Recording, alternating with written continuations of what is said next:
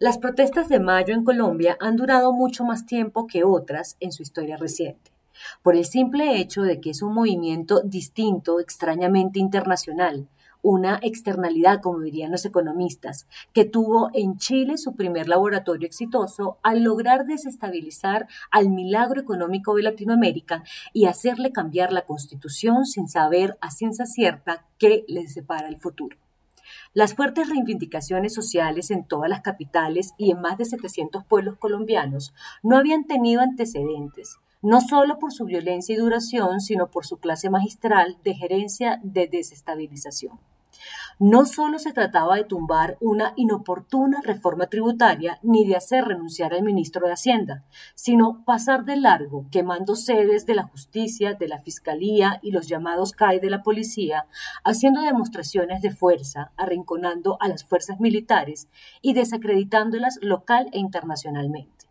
Las protestas han explorado la efectividad de los bloqueos instalando barricadas que sitian ciudades capitales como Cali y Popayán sin mayores problemas. Nunca ningún grupo guerrillero con fusiles, granadas y hombres formados en la guerra de guerrillas lo habían logrado, incluso en un país como Colombia, prolífico en grupos armados. Asistimos en silencio a un estruendoso cambio de época en la que las revoluciones ya no se hacen como en los viejos tiempos por un grupo central, aislado, identificable, liderados por un populista que atrae todos los reflectores para sí como un caudillo.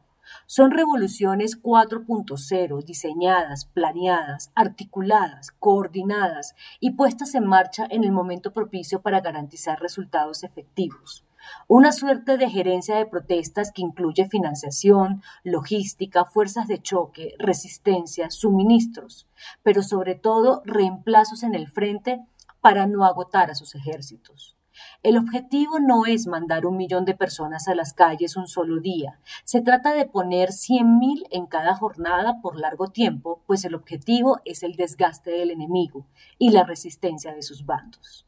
América Latina ya no está bajo acecho, está tratando de ser cambiada desde adentro en medio de una nueva versión de la Guerra Fría, que ha puesto sus ojos sobre Colombia como el aliado más fuerte de Estados Unidos para que caiga en el eje de Cuba, Nicaragua, Bolivia, Venezuela y Argentina. Colombia, que es la cuarta economía de la región, ha cometido muchos errores en su desarrollo económico que no ha podido superar errores que han multiplicado las moléculas sociales tácitamente coordinadas para que se enfilen contra el Estado. El año de pospandemia que se avecina se parece a 1968, cuando nació un nuevo mundo.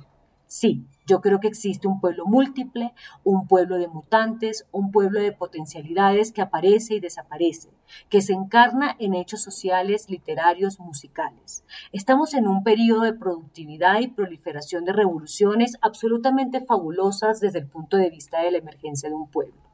Es la revolución molecular, no es una consigna, un programa, es algo que siento, que vivo en algunos encuentros, en algunas instituciones, en los afectos y también a través de algunas reflexiones.